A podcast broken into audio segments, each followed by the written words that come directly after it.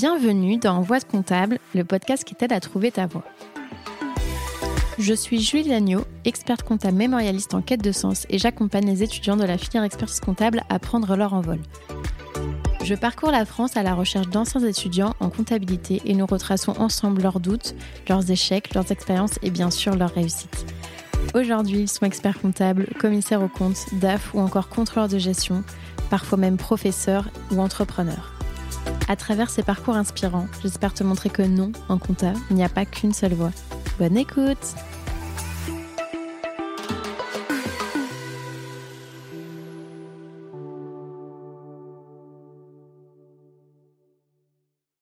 Ce podcast est rendu possible grâce au label Copilote. Le label Copilote, qu'est-ce que c'est? C'est une alliance de cabinets indépendants qui les accompagne dans leur développement RH, marketing, digital, commercial, bref, tout ce dont un cabinet entreprise a besoin. Récemment, ils ont lancé le Lab Recrute, un site sur lequel tu peux retrouver des cabinets labellisés Happy at Work. Si tu veux aller y jeter un œil, le lien est disponible dans la description.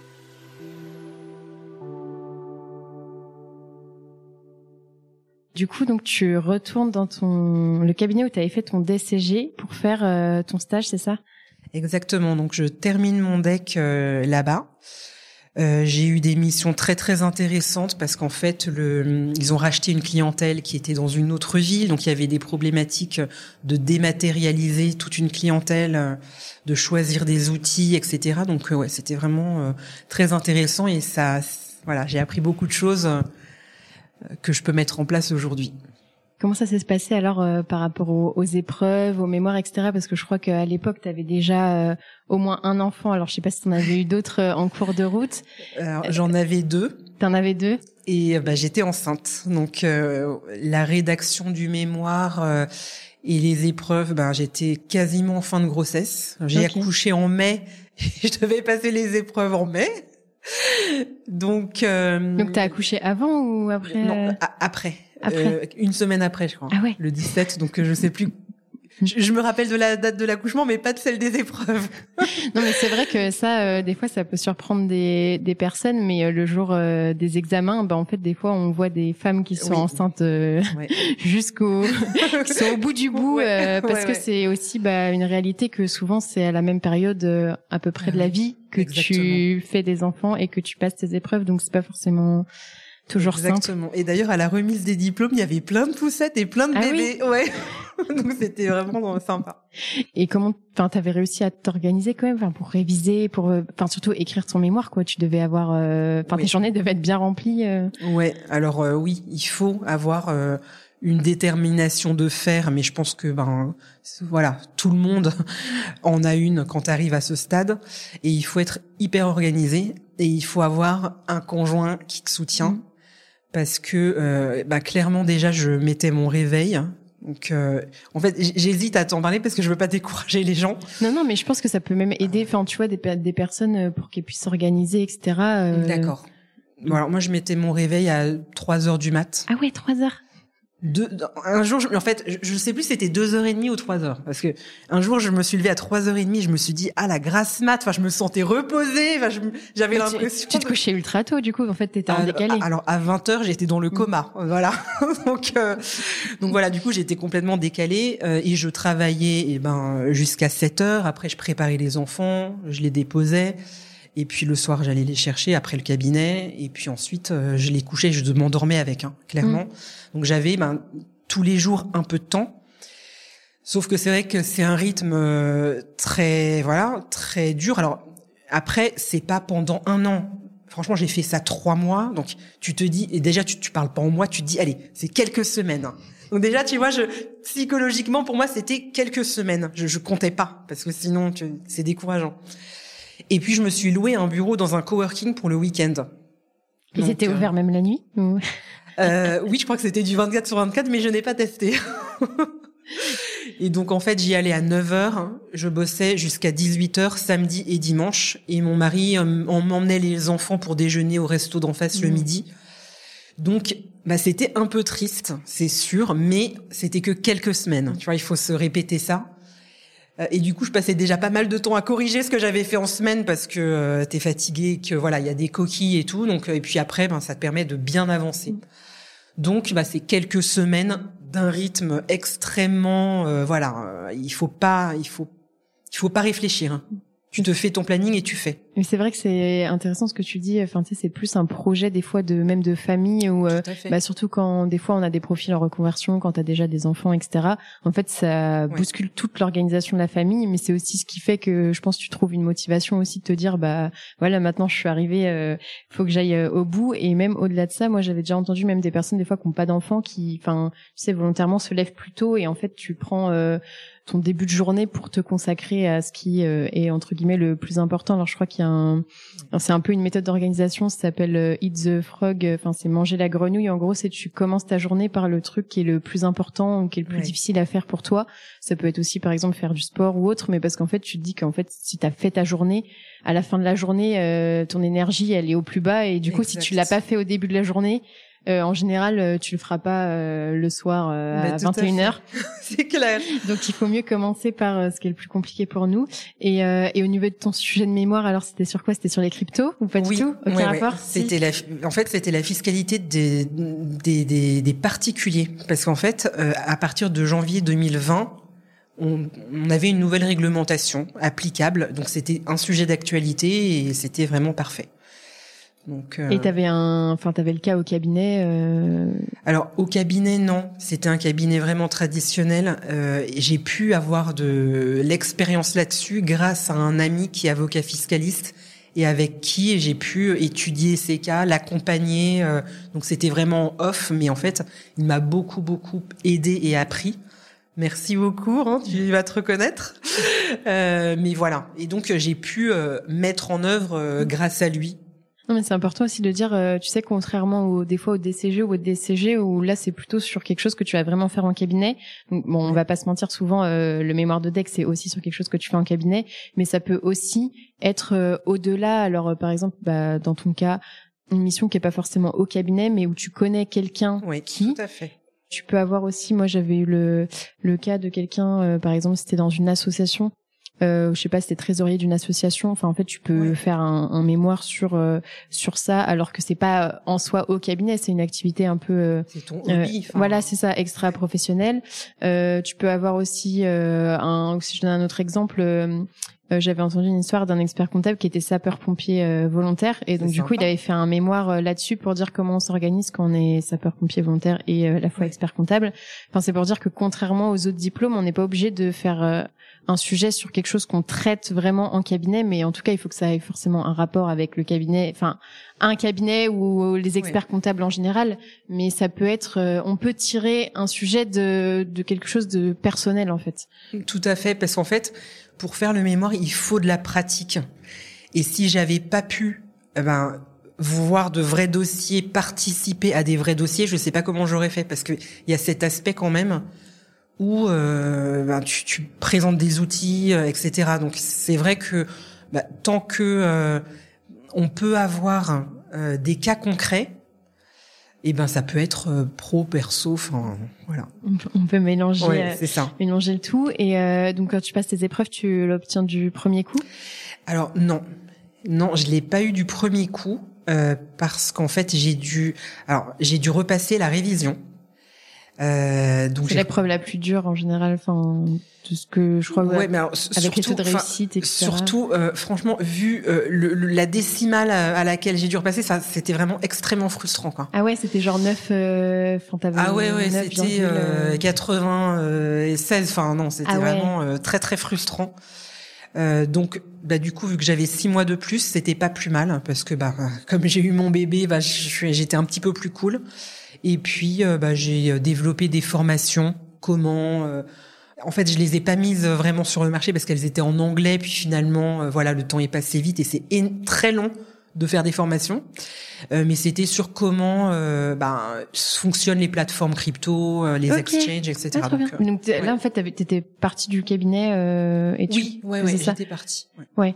Trop bien. Et tu as fait ça, euh, mais tu les as pas commercialisés. Enfin, de base, c'était pour les commercialiser, je suppose, mais. Euh... Oui, mais en fait, euh, en fait, là, je me rends compte, tu vois, à quel point le marketing c'est important. Ouais. Donc euh, là, voilà. Parce que tu peux avoir un super produit, mais si personne ne le sait. C'est ça. Et puis en plus, j'avais pas du tout assez ciblé. Donc, pour sortir des formations, il faut avoir vraiment une cible précise.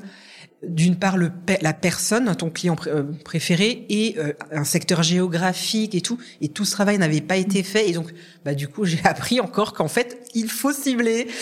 Euh, voilà. Donc, je pense que alors les formations, j'adore. J'adore en faire. Je pense que j'en ferai un jour. Peut-être, je sais pas, dans des écoles ou dans des. Enfin. Alors ça, c'est non, moins mon truc. Ah Franchement, non, ce serait plutôt à l'adresse peut-être des femmes entrepreneurs ou enfin d'une cible particulière entrepreneuriale ou notamment, tu vois, j'ai les clients crypto non crypto que j'avais. Mm. Euh, me disaient tout le temps mais moi qu'est-ce que j'aimerais bien euh, mais je sais pas comment faire donc après moi j'ai enfin je, suis assez mitigée parce que je vous, je, je dirais jamais à quelqu'un, j'encouragerais jamais à quelqu'un d'acheter des cryptos parce que c'est très risqué. Et je trouve que c'est pas mon rôle. Mais c'est plus quelqu'un qui veut le faire mais qui sait pas comment faire. Voilà. Voilà. C'est si tu veux absolument le faire, dans ce cas-là, eh ben, euh, je vais essayer de te sécuriser, de t'aider pour pas que bah tu voilà t'aies des ennuis. Mais mais je veux pas que ce soit pris comme un encouragement, tu vois, parce que c'est quand même, euh, voilà. C'est un investissement financier, enfin c'est voilà, un risque. C'est quand même très risqué. Mm. Donc, euh... donc, en fait, euh, quand tu tu me dis oui, j'avais pas euh, compris à quel point c'était important le marketing. C'est un peu, tu sais, quand tu découvres l'entrepreneuriat. Enfin, je pense que tu as beaucoup de personnes dans ce cas-là où tu sais, tu te dis. ouais, je veux mon deck et puis après bon, enfin, t'étais presque, on va dire que tu l'obtiens et après tu fais ah ouais mince, Comment on fait pour monter un cabinet En fait, euh, je sais pas comment on fait. Exactement. Mais ça devrait faire partie du deck, en fait. Tu ouais, bah ouais, tu vois, dans les journées de formation. Euh, après, euh, t'as aussi des gens qui vont s'associer, tu vois. Donc. Euh, Tout à fait.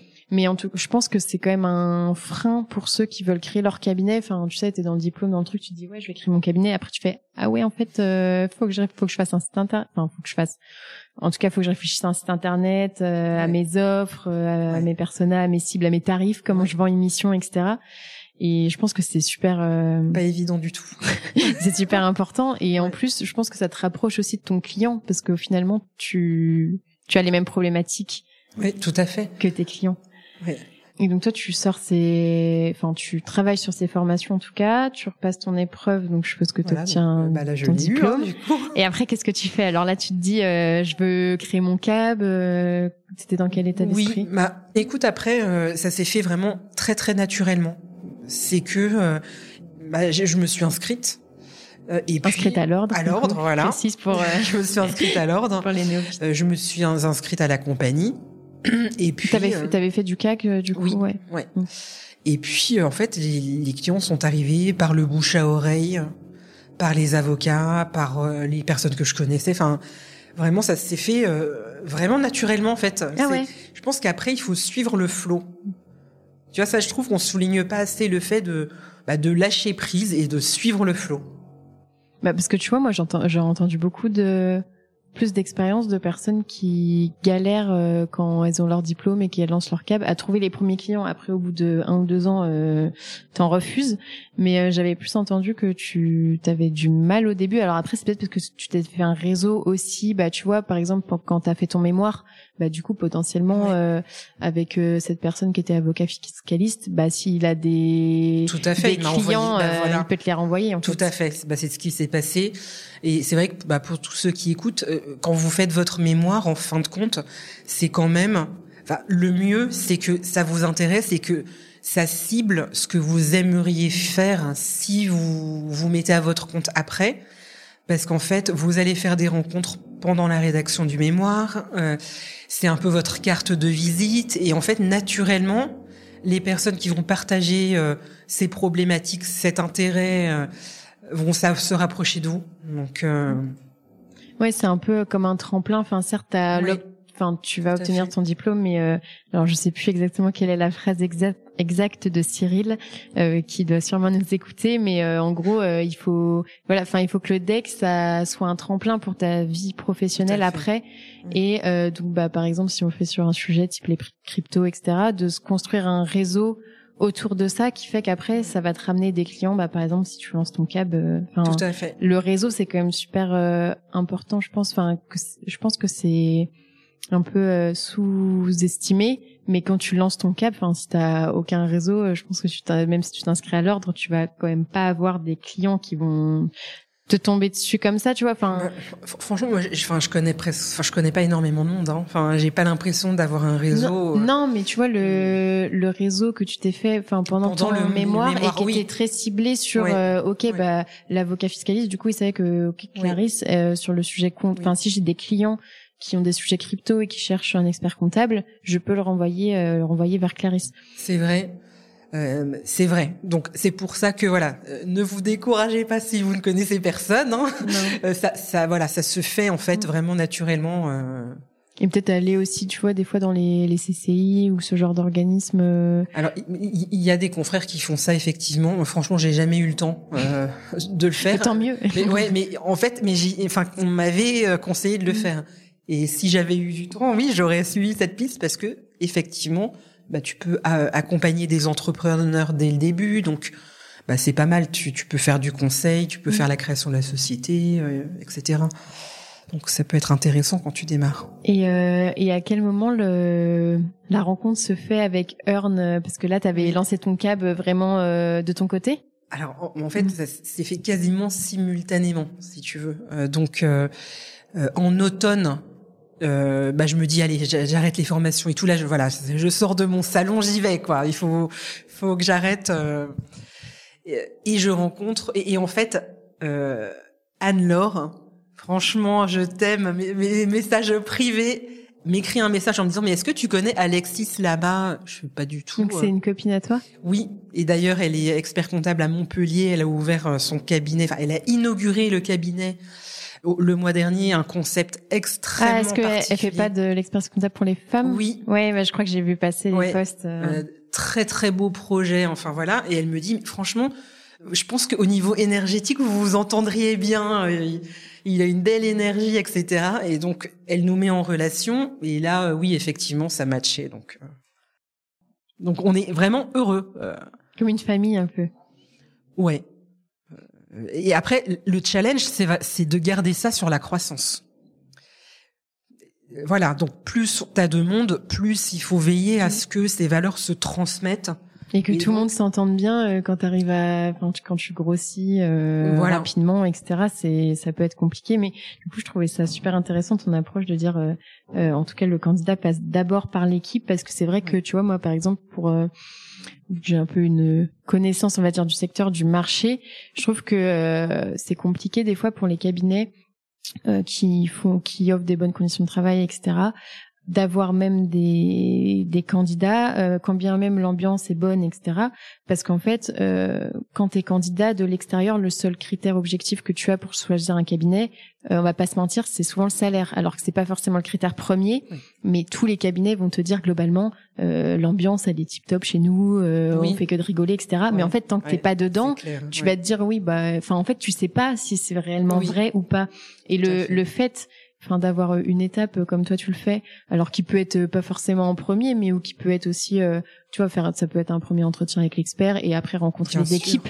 mais je veux dire ça te conforte dans le le côté ambiance qui est pas palpable ok tu peux faire des photos sur LinkedIn etc mais derrière est-ce que c'est vraiment vrai enfin en fait ça permet de de montrer que au-delà de ce qu'on dit, en fait, c'est la réalité. Ouais, c'est vrai.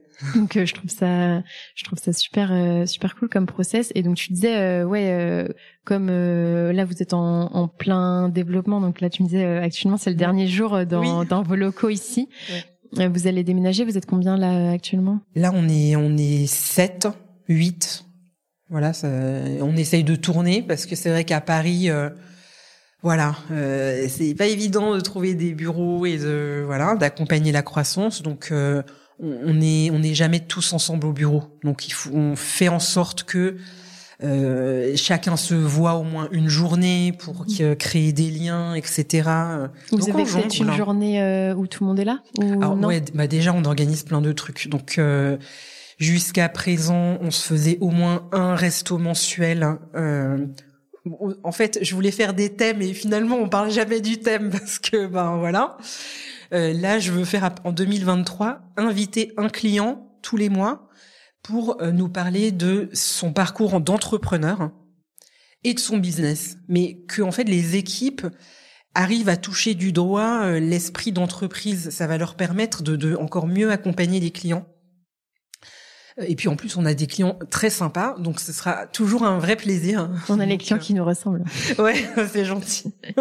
non, mais je trouve ça super euh, innovant et super euh, intéressant comme euh, comme façon de faire. donc ça se développe bien. Earn, est-ce que tu peux nous dire un peu, je sais pas quels sont tes projets, enfin que ce soit, je sais pas si t'as des projets peut-être plus euh, perso ou pro liés au cabinet. Est-ce que je sais pas, est-ce que vous avez des objectifs de chiffre d'affaires ou de nombre de salariés ou pas du tout C'est au fil de l'eau. Franchement, ma, mes deux objectifs principaux que je garde toujours en vue, c'est euh, le bien-être des collabs et la satisfaction des clients. Mais la satisfaction niveau euh, pas 5 étoiles, niveau palace, tu vois, vraiment qui soit euh, voilà, super bien euh, encadré, accompagné, etc. Après tout le reste, c'est pas dans mon focus, donc ça va accompagner, euh, mais quand je, je dois prendre une décision, je vais me poser ces deux questions l'impact sur le bien-être de l'équipe et sur la satisfaction euh, et le, les services qu'on donne à nos, qu'on rend à nos clients. Donc c'est d'abord euh, l'humain et ensuite en gros bah si tu fais bien ton job et que les deux sont remplis a priori euh, le reste suivra. Exactement. Mm. Exactement. Le reste suit naturellement mais vraiment notre métier en fait c'est un métier d'humain. C'est que on accompagne les entrepreneurs dans une des choses de plus précieuses qu'ils puissent avoir, c'est leur gagne-pain. C'est euh, bah, le cadeau qu'ils vont offrir à leurs enfants à Noël. Enfin, c'est vraiment, il faut se remettre devant les yeux. Quel est l'objectif de notre accompagnement? C'est de permettre à nos clients de réussir un projet qui leur tient à cœur et d'en vivre de manière à ce que ce soit confortable et qu'ils puissent être heureux dans leur aventure de l'entrepreneuriat. Oui, mais leur entreprise, c'est souvent leur bébé, euh, même quasiment. Euh, enfin, j'allais dire, c'est encore euh, peut-être pas au stade au-dessus, mais je veux dire comparé au temps qu'ils y passent souvent. Enfin, les, au final, ils, enfin, un entrepreneur, la plupart du temps, il passe quand même énormément de temps à bosser et souvent même plus qu'à avoir sa propre famille. Enfin, donc c'est vraiment le bien le plus précieux que que tu as. Et toi, est-ce que tu peux nous dire alors qu'est-ce que tu, tu préfères dans ton métier, même si j'ai un peu une idée? Franchement, c'est franchement, je suis très heureuse de travailler avec mon équipe. Ça me procure beaucoup de bonheur. Hein. Et je leur en suis très très reconnaissante. Après, bah, les clients, pareil. Hein. J'ai énormément de chance euh, qu'ils me fassent confiance. Et si on passe de l'autre côté, alors qu'est-ce que tu aimes le moins dans ton métier? Il y a forcément des trucs. Euh... Euh, la paperasse. C'est vrai. Quand tu dis la paperasse, c'est quoi? C'est genre la compta du cabinet ou, ou la compta des clients? euh, Entre autres. Hein. les coordonnées sont les plus mal chaussées. Oui, oui, je, je, je, me dis ça souvent. Tu fais ta déclaration de TVA euh, à 23h30 euh, non. Oui. Ou à 16h30, on va dire, bah si tu bah, finis à 17h. Bien sûr, attends, franchement, qui ne fait pas sa déclaration d'hier et de, de tout euh, la veille euh, à minuit moins 3 Même les experts comptables, alors. Ah, bah, bien sûr. Parce qu'en fait, t'as fait toutes celles des clients avant. non, mais donc justement, en fait, t'as pas envie de faire la Mais voilà, mais c'est ça le truc, c'est que comme les clients passent en priorité, mes trucs à moi, je les fais à l'arrache. Enfin, donc voilà, c'est la partie moins fun, mais bon, il faut le faire, donc oui, oui. pas de souci. C'est ça. Et du coup, est-ce que s'il y a des choses qui étaient à refaire, est-ce que tu referais euh, euh, différemment euh, Je sais pas, par exemple, est-ce que tu non. bosserais plus pour obtenir ton épreuve de révision euh, Non, est-ce que après non parce que franchement, j'ai accouché quelques jours plus tard, donc déjà j'étais crevée. Enfin après euh, tout ça, donc bon, en fait que je l'ai raté. Euh, c'est pas un échec, c'est tout simplement que bon, on a nos limites, hein, mon cerveau aussi. Enfin, mon, en plus voilà, c'était vraiment euh, à 9,4. Euh, ouais, oui, oui, non, franchement c'est pas ça, parce qu'en fait ça m'a permis d'avoir du temps après bah, pour mon bébé, pour faire autre chose et me rend et apprendre de nouvelles choses. franchement, je n'aurais rien fait de différent. Parce qu'en fait, à chaque fois, t'apprends euh, de tout ce que tu fais. Euh, non, c'est vraiment parfait. Et si tu avais un conseil à donner à la Clarisse qui a 20 ans et qui nous écoute, euh, alors je sais plus qu'est-ce que tu faisais quand tu avais 20 ans? Je, je, revenais d'un tour avec mon sac à dos. voilà, j'ai donc je suis partie avec un sac à dos, j'étais un peu partout. Maintenant, je lui dirais que tout va bien se passer et que franchement, il faut, il faut se faire confiance. Que c'est top, la vie, elle est trop belle. Merci beaucoup, Clarisse, pour cette belle conclusion. Merci à toi, Julie. Félicitations, tu as été au bout de cet épisode. Aide-moi à faire connaître le podcast en choisissant parmi ces trois options. Le plus rapide d'abord, c'est de me donner 5 étoiles sur ton appui de podcast préféré. Le second, c'est d'écrire un gentil commentaire pour m'encourager et pour faire plaisir à l'algorithme. Et bien sûr, tu peux aussi en parler autour de toi. Enfin, le top du top, ça serait forcément de faire les trois. Pour découvrir le prochain épisode, je te donne rendez-vous dimanche prochain à 10h